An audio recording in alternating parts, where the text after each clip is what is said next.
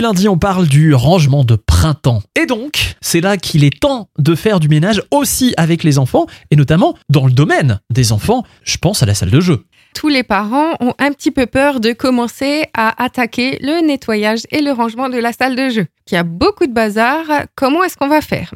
Il y a une première partie que vous pouvez faire avec vos enfants, mais il y a une autre partie qu'on va faire sans les enfants. Parce que entre les jouets cassés, les livres qu'ils ont à, à trois quarts coloriés, tout ça qu'ils veulent absolument garder, Mais qu'on va jeter.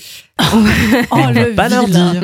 Non, mais moi, je me suis toujours posé la question, euh, Cécilia, est-ce que finalement une salle de jeu, c'est pas fait justement pour laisser un petit peu tout ça comme ça et que c'est pas forcément quelque chose qu'on va toujours ranger? On n'a pas forcément besoin de toujours la ranger. Mais ce qu'il y a, c'est qu'à un moment donné, certains jeux deviennent même dangereux parce qu'ils sont cassés, parce qu'il y a des matériaux qui peuvent se détacher. Donc c'est là qu'il va falloir être vigilant. Mm. Le plus simple, moi j'ai envie de dire, pour avoir une salle de jeu qui peut être rangée et dérangée, c'est d'avoir des bacs avec des étiquettes.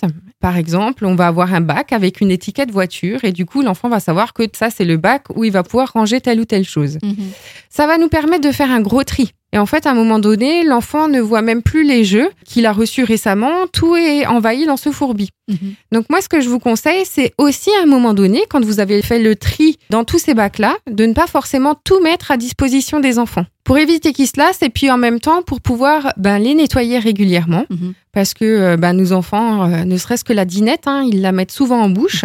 Donc moi, je vous conseille de prendre un grand filet euh, pour les habits et de mettre tout au lave-vaisselle. C'est ce qu'il y a de plus simple en fait euh, pour nettoyer une grosse partie des jouets. Les Lego, les Playmobil, tout ça, on va mettre dans les sacs à vêtements. Barbie au lave-vaisselle.